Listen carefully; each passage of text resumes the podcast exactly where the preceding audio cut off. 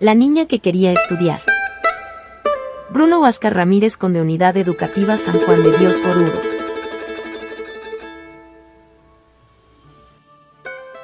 Había una vez una niña llamada Sofía, que le gustaba estudiar y que sus padres no tenían dinero suficiente para mandarle a la escuela.